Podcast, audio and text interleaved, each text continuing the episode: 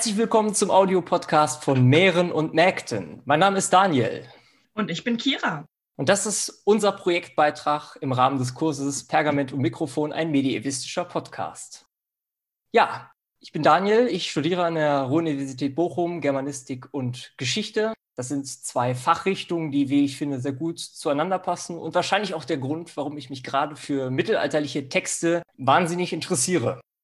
Ich bin Kira. Ich äh, studiere natürlich auch an der Ruhr-Universität Bochum, auch Germanistik und dazu noch Geografie. Das passt etwas weniger gut zusammen, macht aber trotzdem Spaß. Ja, und der Sinn, warum wir eigentlich diesen Podcast machen, ist, dass wir uns mal auch im Rahmen des Kurses überlegt hatten, wie kann man denn die mittelalterliche Literatur auch mal mit modernen Medien, wie jetzt beispielsweise dem Podcast-Format, verbinden und das ist jetzt einfach unser Versuch und ja, bisher muss ich sagen, macht es schon mal sehr viel Spaß am Anfang, oder nicht? Auf jeden Fall. Dann erzähl doch mal generell so, was wir in diesem Podcast behandeln werden und was hier so passieren wird. Ja, also wir werden uns mit einem ganz bestimmten Quellenthema befassen. Ich verrate jetzt noch nicht mehr, denn das kommt gleich erst noch. Aber erstmal so allgemein, wir versuchen uns mit dem Thema zu beschäftigen, was ist eigentlich, oder wie, wie ist eigentlich eine Frau zum Beispiel dargestellt in der mittelalterlichen Literatur? Und da haben wir uns als sehr interessanten Gegenstand das Nibelungenlied herausgesucht und eine ganz spezielle Stelle daraus. Versuchen uns das etwas genauer anzuschauen und auch zu beleuchten aus wissenschaftlicher Sicht. Ja, wie wird eigentlich ihre Figur an einer bestimmten sehr markanten Szene dargestellt? Nämlich die Figur der Grimhild. Der Grimhild. Wer sie kennt, wer sie nicht kennt, ihr werdet sie auf jeden Fall kennenlernen heute. Und auch noch ein paar andere Charaktere. So viel sei an der Stelle verraten. Ja, und wenn wir über die Medievistik sprechen, ich weiß, vielleicht hört der eine oder andere auch zu, der jetzt mit dem Fachbereich Medievistik nicht direkt was zu tun hat. Womit beschäftigen wir uns, Kira? Genau, also die germanistische Mediavistik, äh, das kennen ja gar nicht so viele Leute, auf jeden Fall nicht so viele fachfremde Leute. Das ist einfach der Teil der Germanistik, in dem wir über sehr alte Texte sprechen, über mittelalterliche Texte. Die sind meistens auf Althochdeutsch oder Mittelhochdeutsch verfasst. Und das reicht dann so vom 700, 750 bis etwa 1450 bis zum Buchdruck. Also äh, nichts, über was wir heute reden oder was wir generell in der Mediavistik reden, ist im Buch gedruckt, sondern meistens sprechen wir da über Handschriften. Genau, das ist auch ganz wichtig. Auch das Nibelungenlied, was ja jetzt im Zentrum dieses Podcasts stehen wird, ist halt auch in Handschriften selbst überliefert. Und ja, im Allgemeinen ist halt auch Medievistik mit schriftlichen Quellen sehr interessant. Das sind ja auch so typische mittelalterliche Quellenformate, die man auch durchaus kennt. Also Urkunden beispielsweise gibt es auch oder Lyrik oder auch andere wie Heldenepik. Heldenepik ist das, mit dem wir uns heute auch beschäftigen, denn das Nibelungenlied zählt ja zur Heldenepik selber. Aber es gibt auch noch andere Formate, auf die wir jetzt an der Stelle nicht eingehen, weil es uns einfach auch zu viel wird. Aber was sehr interessant ist, dass viele Texte im Mittelhochdeutsch verfasst sind. Eine Sprache oder eine Form vom Deutschen, die, glaube ich, derjenige, der sich mit Germanistik selber nicht beschäftigt hat, wahrscheinlich nicht kennen wird. Was wir aber, so viel sei auch schon verraten, davon werden wir eine kleine Kostprobe nachher noch hören. Und ich hoffe, dass sie euch gefallen wird. Ja, wenn wir uns mit dem Nibelungenlied befassen, der jetzt hier im Zentrum unseres Podcasts stehen wird, sei ja mal dazu gesagt, dass wir nicht die eine Fassung vorliegen haben. Also das ist auch was, was gerade im Bereich der Medievistik wichtig ist, dass viele ähm, Werke auch verschiedene Fassungen haben. Das Nibelungenlied selber hat ja alleine, glaube 37 verschiedene Fassungen, die sich unterscheiden. Allein die älteste Handschrift aus dem 12., 13. Jahrhundert, die Handschrift Sigle C, auffindbar in der Landesbibliothek in Karlsruhe, ist die älteste, die wir haben. Es gibt aber auch noch deutlich jüngere. Und das zeigt ja auch schon, dass gerade das Nibelungenlied durch seine hohe Anzahl an Fassungen verschiedene Möglichkeiten gibt, sich damit auch vergleichend zum Beispiel auseinanderzusetzen. Aber was viel wichtiger ist, das Nibelungenlied ist ursprünglich mündlich tradiert gewesen. Auch ein Faktor, den man dem Werk selber anmerkt, wenn man sich damit sehr tief auseinandersetzt dann bemerkt man, dass es so eine zerklüftete Gestalt eigentlich hat. Und generell, wie ja gerade auch Kira schon gesagt hat, Handschriftenüberlieferungen, das sind Handschriften, denn Buchdruck gab es erst 1450, ist also erst später erfunden worden. Medievistische Gattung ist halt die Heldenepik, wie ich auch gerade schon erwähnt hatte. Und wir haben als wichtiges historisches Ereignis, was quasi im Zentrum dieser ganzen Geschichte mitschwebt, das sogenannte Heroic Age, um das es geht, thematisch den Untergang von Burgund. Ja, aber auch gerade wenn man an den Höfen ist, hat es natürlich auch sehr viel von höfischer Literatur und sehr viele höfische Einflüsse. Da sind auch immer sehr viele Motive zu finden. Ja, einfach auf dem höfischen Kontext. Ja, definitiv. Das ist der höfische Charakter eine wesentliche Konstituente dieses Werkes ist. Das merkt man auch, wenn man sich mit dem Text zusammenfassend auseinandersetzt. Und ich denke, zu dem Einstieg wäre es auch ganz gut, wenn wir uns einfach mal überblicksmäßig anschauen, worum geht es denn eigentlich im Nibelungenlied? Genau, das wissen mit Sicherheit auch nicht alle, die hier zuhören. Deshalb würden wir da gerade einmal, äh, oder würde ich einmal eine kurze Zusammenfassung da geben. Am Anfang des Nibelungenlieds werden zuerst die wichtigsten Figuren vorgestellt. Am Anfang haben wir da Kriemhild, unsere ja, weibliche Protagonistin. Das ist die Prinzessin in Worms in Burgund. Und die hat auch noch drei Brüder, die werden auch noch wichtig. Das sind der Gunther, der Gernot und der Giselher. Die werden da einmal vorgestellt und dann kommen wir auch schon zum Helden des Nibelungenlieds, auf jeden Fall äh, vorerst, dem Siegfried. Das ist der Prinz in Xanten und der möchte an den Wormser Hof reisen. Da begegnen wir dann das erste Mal dem Hagen. Der erzählt uns von Siegfrieds Vorgeschichte. Die ist auch schon durch Sagen und äh, nordische Mythologie bekannt. Das ist die Geschichte, wie der Siegfried den Nibelungenhort, den Nibelungenschatz erobert hat und den Drachen getötet hat, wodurch er unsterblich wurde, mehr oder weniger. Dieser Siegfried kommt dann nach Worms und fordert Gunther erstmal zum Kampf auf um die Hand seiner Schwester, also die Kriemhild, weil der Siegfried sich, sobald er nach ja, Burgund an den Hof kommt, sich direkt in die Kriemhild verliebt und äh, die Kriemhild sich auch direkt eigentlich in den Siegfried verliebt und der möchte sie unbedingt heiraten. Der Gunther sagt dann, ja, können wir darüber sprechen, aber ich habe da noch einen Krieg zwischen Dänemark und Sachsen am Laufen und wenn du mir hilfst, den zu gewinnen, dann können wir noch mal weitersprechen. Also gesagt, getan. Der Siegfried hilft, den Krieg zu gewinnen, kommt dann wieder zu Gunther und Gunther sagt, ja, können wir wirklich machen, aber ich bin ja auch noch Single und ich würde gerne die Brünnhild heiraten. Und wenn du mir hilfst, die zu erobern, dann kannst du die Kriemhild heiraten und alle sind glücklich. Sehr dominante Person, die Kriemhild. Äh, die Brünnhild. Entschuldigung. Ach, zum Ende hin ja also beide sehr prominente. Äh ja, das stimmt, aber die Brünnhild, finde ich, ist ja alleine dadurch, dass sie ja da auf Island diese Herausforderung stellt, schon ziemlich. Genau, die Brünnhild, die ist eine sehr emanzipierte Frau, das ist die Königin von Island. Und die hat eigentlich gar nicht so richtig Lust zu heiraten. Deshalb müssen die Freier immer eine Prüfung bestehen, die aus mehreren sportlichen Herausforderungen besteht, um ihre Hand zu erhalten. Wenn man die nicht schafft, wird man getötet da weder Gunther noch Siegfried sich in der Lage sehen, die Brünnhild einfach so zu besiegen, wenden sie eine List an. Der Siegfried, der hat noch eine Tarnkappe dabei, zufällig. Und mit der kann er sich sowohl unsichtbar als auch ein bisschen stärker machen. Mit Hilfe dieser Tarnkappe schaffen die es dann, die Disziplinen zu gewinnen ohne dass die Brünnhild das merkt. Und dann fahren Günther, Siegfried und Brünnhild wieder zurück nach Worms, wo dann eine große Doppelhochzeit gefeiert wird zwischen Gunther und Brünnhild und Siegfried und Kriemhild. Der Siegfried und die Kriemhild, die sind auch erstmal sehr glücklich, die sind frisch verliebt, die sind glücklich. Bei der Brünnhild und dem Gunther läuft es leider ein bisschen schlechter. In der Hochzeitsnacht merkt Brünnhild dann, dass Gunther gar nicht so der starke Typ ist, den sie eigentlich wollte. Und dementsprechend läuft die Hochzeitsnacht für Gunther sehr enttäuschend, weshalb er sich dann auch am nächsten Morgen bei Siegfried beschwert. Und äh, Siegfried ja, möchte ihm dann helfen, zieht dann wieder seine Tarnkappe an und kommt dann in der nächsten Nacht in ihr gemeinsames Schlafzimmer. Und ja, als ich die Szene das erste Mal gelesen habe, war ich ziemlich schockiert. Ähm, ja, das dann, ging mir genauso. Der hilft dann erstmal dem Gunther, die Brünnhilfe zu vergewaltigen, um ja so ein bisschen zu zähmen.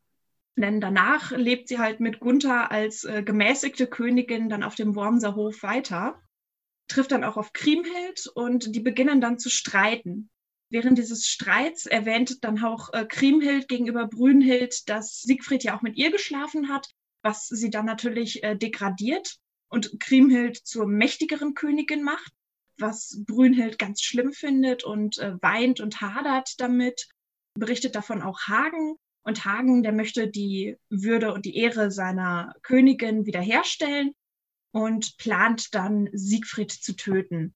Das gelingt ihnen dann auch äh, mit Hilfe einer äh, List, wo Kriemhild dann noch mit einbezogen wird. Da finden sie dann die Stelle heraus, an dem der Siegfried doch verwundet werden kann und während einer Jagd wird er dann auch von Hagen getötet.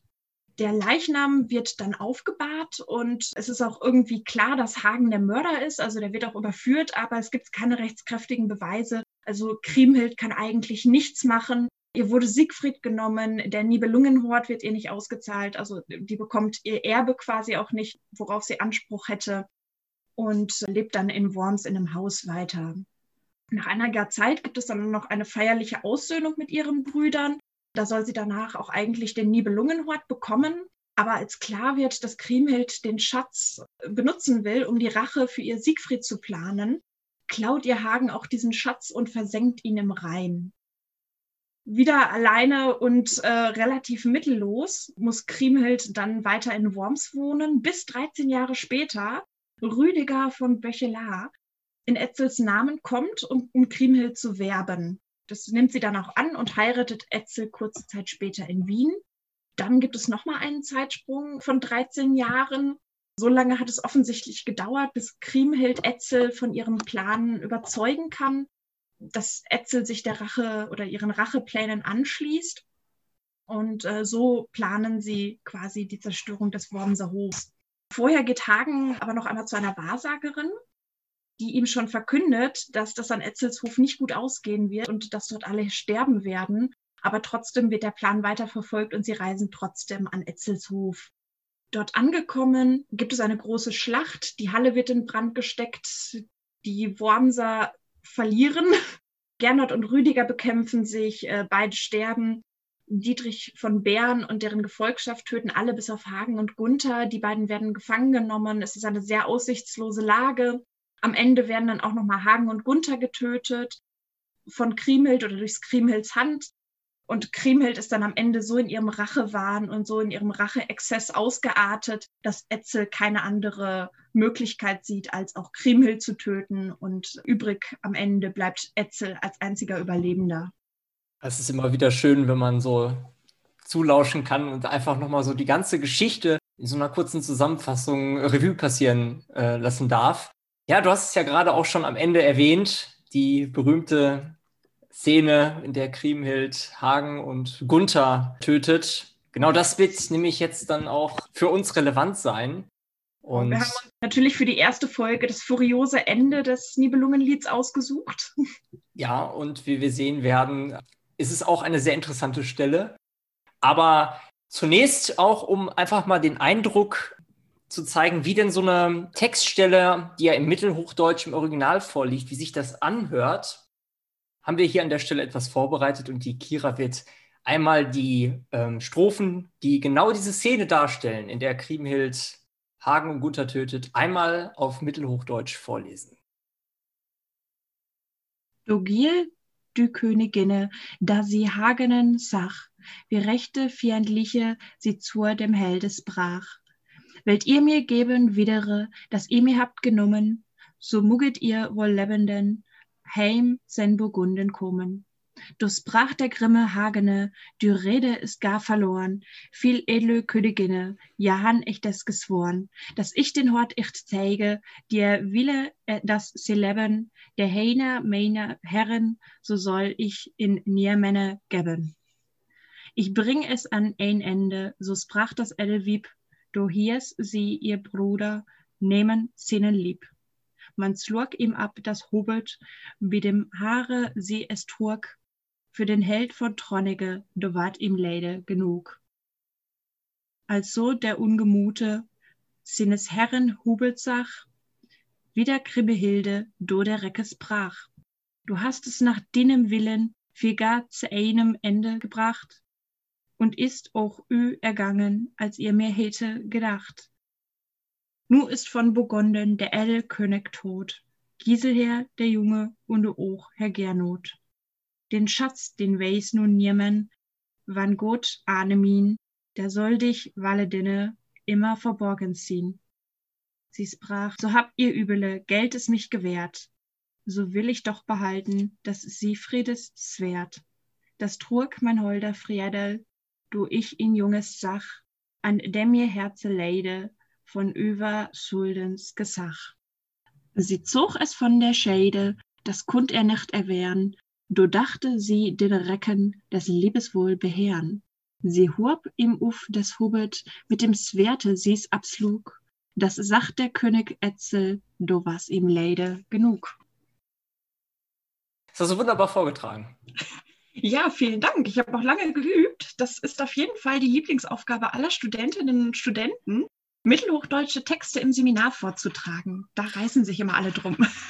Ja, tatsächlich. Das ist wirklich ein Gegenstand, damit habe ich damals auch nicht gerechnet, dass sowas auf einen wartet. Aber ähm, es ist trotzdem, finde ich, sehr interessant. Auch wenn es natürlich jetzt für jemanden, der sich mit Mittelhochdeutsch noch nie auseinandergesetzt hat, was halt wahrscheinlich die meisten, die jetzt nicht vom Fach sind, getan haben, ist es halt schwer zu verstehen, auch inhaltlich. Und da die Szene, die du jetzt quasi vorgelesen hast, natürlich jetzt im Folgenden im Zentrum unserer Betrachtung stehen wird, möchte ich an der Stelle einfach nochmal kurz auf Deutsch grob inhaltlich zusammenfassen, worum es da eigentlich ging, damit das dann auch jeder verstanden hat. Also in dieser Szene, in der halt ähm, Kriemhild auf Hagen trifft und auch Gunther getötet wird und auch Hagen getötet wird, geht es im Prinzip darum, dass Hagen gefesselt vor Kriemhild liegt und die Königin fordert von Hagen, dass er ihr zurückgeben soll, was er ihr genommen hatte. Und Hagen wiederum verweigert sich dieser Bitte mit dem Verweis darauf, solange noch ein König lebe, dem er diene als Vasall, würde er ihr das nicht verraten. Und Kriemhild fühlt sich da halt offensichtlich dann herausgefordert und schlägt kurzerhand Gunther, ihrem eigenen Bruder und König des Hagen, den Kopf ab und präsentiert Hagen dann den Kopf des Gunther. Aber der scheint sich davon gar nicht irgendwie überraschen zu lassen. Im Gegenteil, sondern er war offensichtlich schon ja, im Klaren, dass das so kommen würde. Und letztendlich tötet Griebenhild auch Hagen mit dem Schwert Siegfrieds, mit Balmung. Und final stirbt auch Kriemhild wiederum selber, denn Etzel der das damit ansehen musste, sagt, das kann ich nicht tolerieren. Und so ist es letztendlich eine relativ tragische Szene, wenn man das mal sagen kann. Aber, und das ist auch interessant aus der wissenschaftlicher Sicht, eine sehr, sehr deutungsoffene. Also wir haben viele Stellen da drin, wo man wirklich kontrovers diskutieren kann. Und genau das wollen wir jetzt im Folgenden auch machen. Ja, aber warum beschäftigen wir uns jetzt ausgerechnet mit dieser Szene, Kira? Genau. Diese Szene ist äh, besonders interessant und besonders spannend. Wir wollen uns ja die Figur der Kriemhild angucken. Und Kriemhild zeigt dir etwas, was bei mittelalterlichen Figuren sehr selten ist und gerade bei einer Frauenfigur, dass sie sehr viel individuelle Innensphäre und subjektive Sphäre, also einfach Innenleben und eine eigene Innenwelt zugeschrieben bekommt, die wir als Leser mitbekommen und wo wir auch die Figurenentwicklung sehen können, was für mittelalterliche Romane überhaupt nicht selbstverständlich war. Ja, und man merkt, finde ich, hier auch das Moment an, dass die Kriemhild hier als Hundenkönigin, die ja alle Macht im Prinzip in dem Moment in den Händen hält, Hagen liegt in Ketten vor ihr, sie entscheidet darüber, was jetzt passiert. Da wirkt sie extrem schon dominant. Eigentlich die komplette Handlungsgewalt in dieser Situation und trotzdem kann Hagen da immer noch eingreifen und hat immer noch eine gewisse Macht über sie. Ja, aber das ist natürlich auch eine sehr interessante Stelle, wie sich das dann im Prinzip verkehrt. Weil Hagen dadurch, wie er halt so diese Stichlereien anfügt, wie er damit quasi die Kriemhild dazu bewegt, etwas zu tun, was er dann wiederum quasi für sich selber als Sieg werten kann, dass sie genauso reagiert, wie er es im Prinzip möchte. Doch da stoßen wir dann schon auf die ersten sehr großen Deutungsschwierigkeiten. Weil Kriemhild sagt ja am Anfang nur, dass sie etwas zurückfordert, was Hagen ihr genommen hat. Und Hagen sieht es dann wie selbstverständlich auf den Nibelungenhort, den er ihr nicht übergeben möchte. Ja, genau. Aber es gibt tatsächlich auch noch andere Deutungsmöglichkeiten. Beispielsweise der Hortraub ist ja selber für Kriemhild schon ein, sagen wir mal, emotional aufgeladenes ja, Objekt, denn es hat ja auch was mit der Morgengabe von Siegfried zu tun. Also den Schatz, den Siegfried ihr geschenkt hat.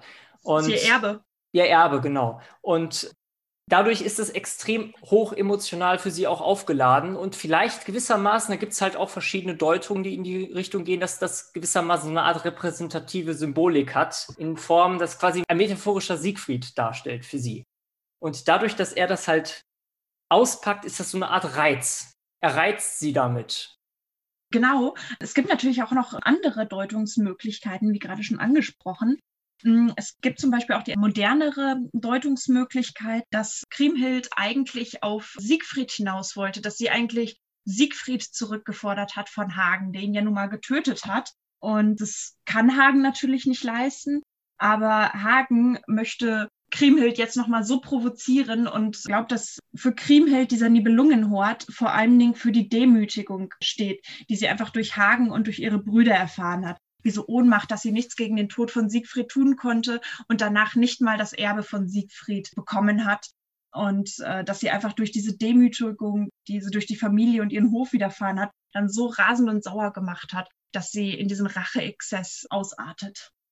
Ja, da war ja auch tatsächlich, wir haben uns, das sei an der Stelle einmal ähm, verraten, wir haben uns im Vorhinein ja auch verschiedene Forschungsarbeiten dazu durchgelesen. Und da gab es tatsächlich auch einen, der hat verschiedene, auch gerade ältere Positionen miteinander verglichen. Und das ist genauso eine Position gewesen, die er da angeführt hat. Das, was du gerade gesagt hast.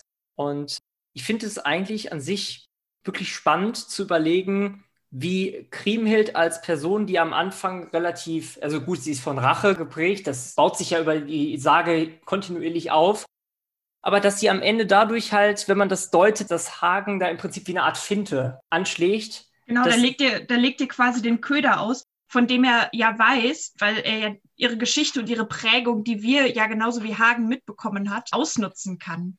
Und da sieht man halt diesen Innenraum, diese Innensphäre dass wir halt jetzt die komplette Geschichte von Kriemhild mitbekommen haben und genau wissen, warum der Nibelungenhort so ein ja, sensibles Thema für sie ist. Und wir wissen, dass auch Hagen das weiß.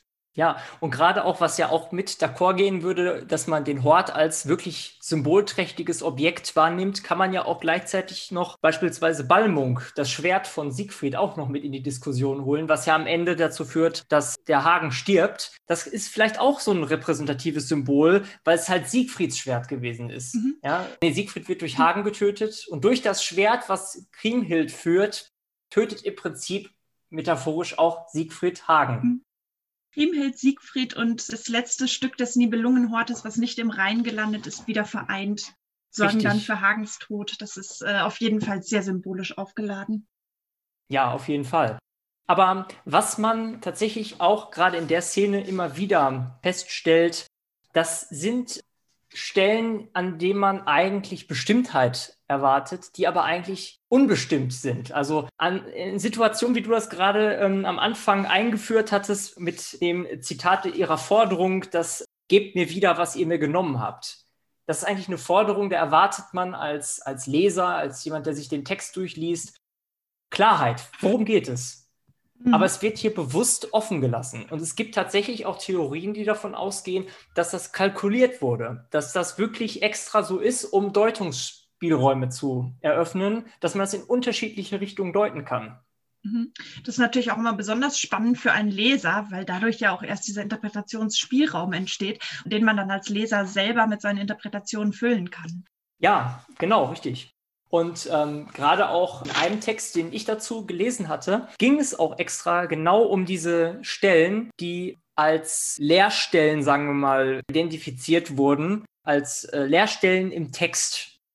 Heinzele hat hierzu ähm, unter anderem angeführt, dass diese Leerstellen an sich dadurch entstehen, dass eben die Bestimmtheit hier nicht ganz gegeben ist. Wir haben zum Beispiel in dieser Szene einerseits die Ansicht Grimhilds als Rächerin, die ja auf dem Rachetrip ist, andererseits Grimhild als gnädige Königin. Das ist ja an sich erstmal auch ein Widerspruch, weil wer auf Rache aus ist, der wird ja sich nicht plötzlich wieder umdrehen und sagen, ach, ich bin doch gnädig. Mhm. Ähm, genauso haben wir aber auch Hagen als eigentlich treuen Vasallen, und als gleichzeitig Anstifter der Ermordung seines Herrn. Und das ist halt so, hm, seltsam. Und da ergeben sich dann auch viele Widersprüche einfach durch diese Unschärfe. Genau, richtig. Und das muss tatsächlich auch, kann man auch sagen, so hat zumindest Wolfgang Isler es mal in einer Studie geschrieben. Er hat dazu er hat die Appellstruktur der Texte hervorgehoben. Und damit konstatiert er im Prinzip, dass literarische Texte im Allgemeinen halt das als elementare Maxime haben, um quasi damit einen Deutungsspielraum zu öffnen. Mhm. Ja, das ist ja genau die, die, die Sache. Es bleibt unklar, was exakt hier gemeint ist und man hat einen Deutungsspielraum, eine Leerstelle, wo man selber als Leser interpretieren kann, wie man es auslegt. Und das sehen wir ja auch, wenn wir uns zum Beispiel die Fassungen anschauen. Ja, wir haben ja vom Nibelungenlied äh, verschiedene Fassungen und wir sehen, dass die auch unterschiedlich aussehen. Also wir haben Veränderungen zwischen den Fassungen, redaktioneller mhm. Art. Mhm. Und wir haben beispielsweise bei einer Fassung an der Stelle eine neue Strophe, die eingefügt wurde. Oder wir haben eine Konkretisierung des Hortmotivs zum Beispiel. Mhm. daran erkennen wir ja, dass offensichtlich auch schon in der Vergangenheit an den Stellen, wo diese Unbestimmtheit war, wo nicht ganz klar war, was ist jetzt gemeint, dass da ein Bedürfnis schon war, das irgendwie ja deutlich hervorzuheben. Mhm. Generell, wenn man auf die verschiedenen Editionen und äh, verschiedenen Fassungen von so einem Stück guckt, ist es ja äh, sehr interessant zu sehen. Es war ja nicht nur ein Autor, der es äh, verschiedene Male geschrieben hat, sondern es kommt ja aus wirklich verschiedenen Zeitaltern von verschiedenen Leuten, die auch moralisch äh, eine ganz andere Gewichtung teilweise haben. Auch da ist diese Szene sehr spannend. Gerade in den früheren Werken war das, glaube ich, dass Kriemhild noch sehr als starke Frau wahrgenommen wird, die eigentlich ja eine gute Berechtigung hat. Die wird um ihr Mann und ihr Erbe gebracht. Das ist ja schon ein Punkt, auf den man sauer sein kann und äh, wo man auch menschlich Rache ja nachvollziehen kann. Und dann gibt es dann auch noch spätere Fassungen, wo das Ganze auch noch viel kirchlicher und religiöser angegangen wird, wo Kriemhild dann sehr als rachsüchtige Furie dargestellt wird und die moralisch ganz anders bewertet wird.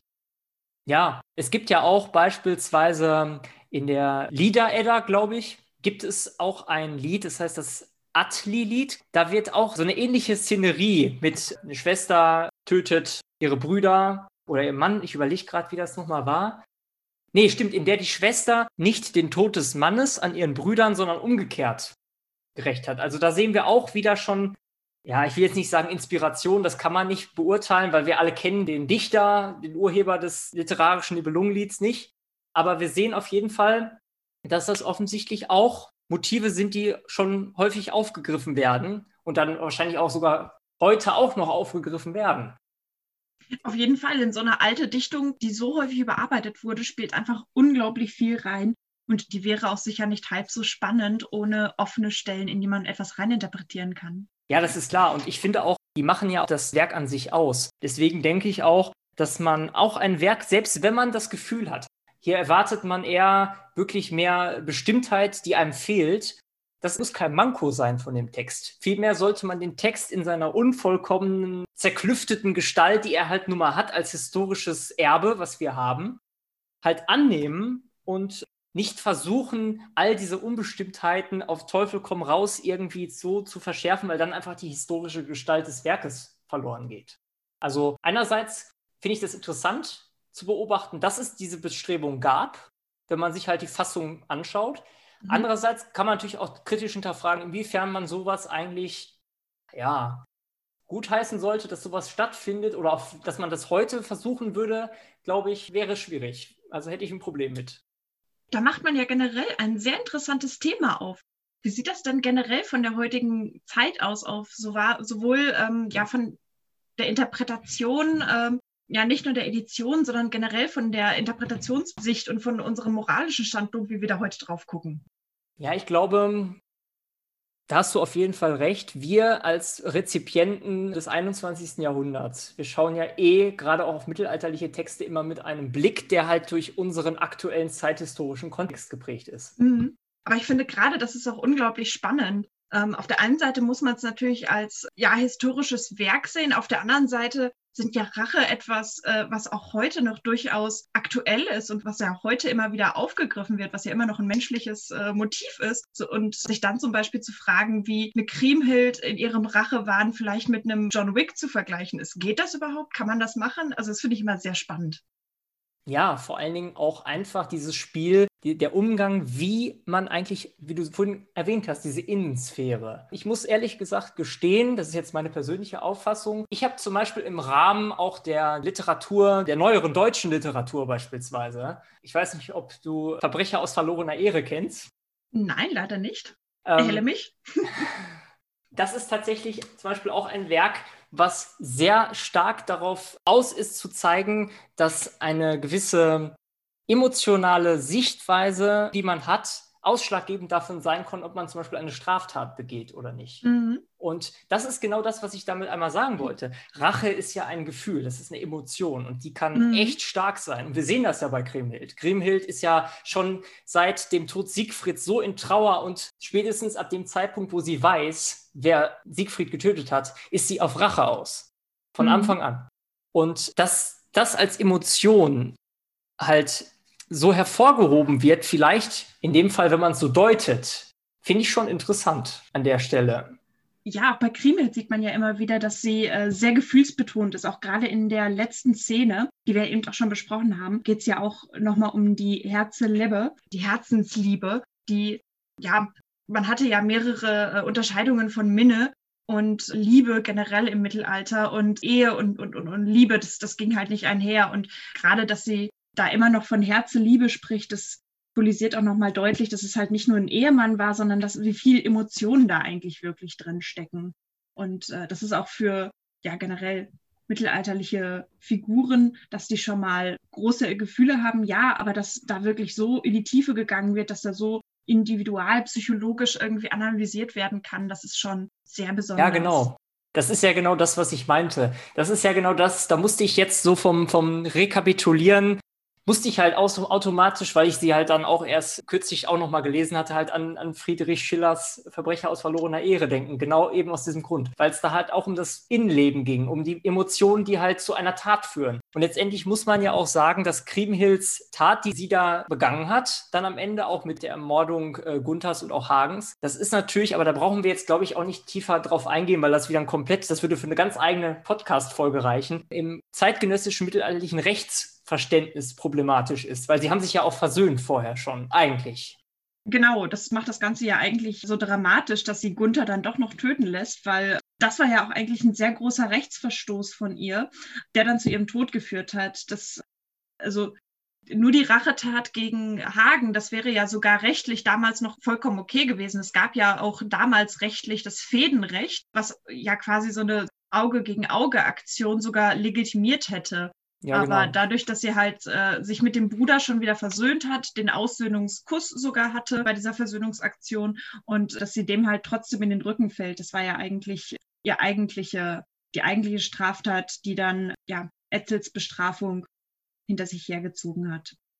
Ja, und wo du jetzt gerade auf Versöhnen ansprichst, da freue ich mich tatsächlich auf unsere dritte Folge vom Podcast, wenn wir uns dann die Dietrich nochmal genauer anschauen. Das ist ja mein Held in der Story.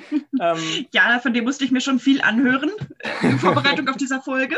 Aber Jetzt können wir mal schon mal vielleicht ein bisschen in die Überleitung gehen zum nächsten Mal. Wir haben ja vorhin erwähnt, auch die Brunhild ist ja auch eine weibliche Figur, die im Nibelungenlied schon eine gewisse Relevanz hat. Und wie kann man die jetzt in Bezug zu ihr setzen, zu Kriemhild? Das ist äh, meine eigentliche Heldin. Ich finde die Brünnhild toll. Das ist eine so spannende Figur. Und ich finde immer, an der kann man so ein bisschen eine konträre Entwicklung wie an Kriemhild beobachten. Also sie ist ja eigentlich eine sehr, sehr starke Frau, die dann einen Schicksalsschlag widerfährt, die quasi von dem Wormser Hof betrogen wird und dann danach ihre Kraft und ihre Macht eigentlich verliert und nur noch so eine naja, sag ich mal, Standardkönigin ist, in der im zweiten Teil des Nibelungenlieds kein Hahn mehr nachkräht. Ja, vor allen Dingen. Ja?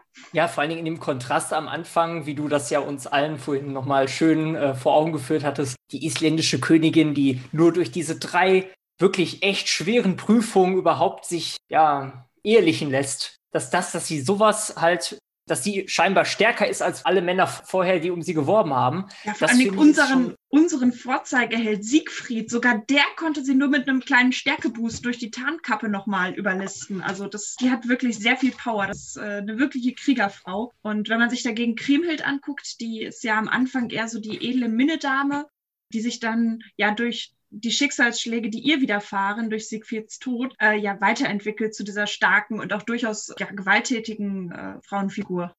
Ja, auf jeden Fall. Und wie du gerade schon angesprochen hast, diese, die Charakterentwicklung, die sie da durchmacht, ist ja schon echt spürbar. Ne? Also am Ende äh, ist sie eben nicht mehr die mächtige isländische Königin, die sie einmal war. Stimmt, das ist auf jeden Fall auch ein Thema, über das wir wunderbar weiter diskutieren können, wenn oder falls dann eine Folge 2 kommt. Ich würde mal sagen, ab 10.000 Likes. Äh, 10.000, wenn schon 100.000. Gibt es dann die also. Brünnhild-Folge. Ja, also klar, natürlich. Wir haben jetzt auch ausgiebig über das Thema diskutiert. Ich glaube, man könnte da Stunden mitfüllen, ganze Vorlesungsreihen mitfüllen. Es war auf jeden Fall sehr spannend, darüber zu diskutieren. Ich könnte jetzt noch stundenlang weiter debattieren. Auf ähm, jeden Fall. Das ist ein Thema, über das sich seit Hunderten von Jahren diskutiert wird. Da wird man hoffentlich auch noch in vielen Jahren drüber diskutieren. Immer gerne wieder. Ja, ich hoffe auf jeden Fall, dass alle, die zugehört haben, mit Interesse dabei waren und vielleicht auch der ein oder andere jetzt für sich entdeckt hat, hey, Mediavistik oder auch gerade vielleicht das Nibelungenlied, so uninteressant ist das gar nicht. Vielleicht, dass man sich selber damit auch nochmal beschäftigt. Mhm. Ich kann es nur empfehlen oder wir können es nur empfehlen. Man kann da sehr viel drüber sprechen. Ein paar Hörbücher in Mittelhochdeutsch aufnehmen, wenn man noch ein neues Hobby sucht. Genau, dann kann man auch so schön vorlesen, wie Kira das gerade getan hat. Und ja, ähm, wir haben ja auch Internetpräsenz äh, in den Social Medien, da könnt ihr uns gerne folgen, würden wir uns sehr darüber freuen. Und ja, hast du, willst du noch was sagen oder wollen wir Kaffeekuchen? Ja, Kaffee, Kaffeekuchen klingt nicht schlecht. Ja? Ja, dann äh, würde ich jetzt einfach sagen, dann bedanken wir uns, dass ihr dabei wart und würden uns freuen, wenn ihr beim nächsten Mal wieder bei Mähren und Mägden dabei seid und würden uns dann jetzt verabschieden. Gute Nacht. Gute Nacht. Tschüss. Oder guten Morgen. Wenn es morgen kommt. Ja, je nachdem, wo man sich bei uns anhört. Ne? Auf Wiedersehen. Tschüss.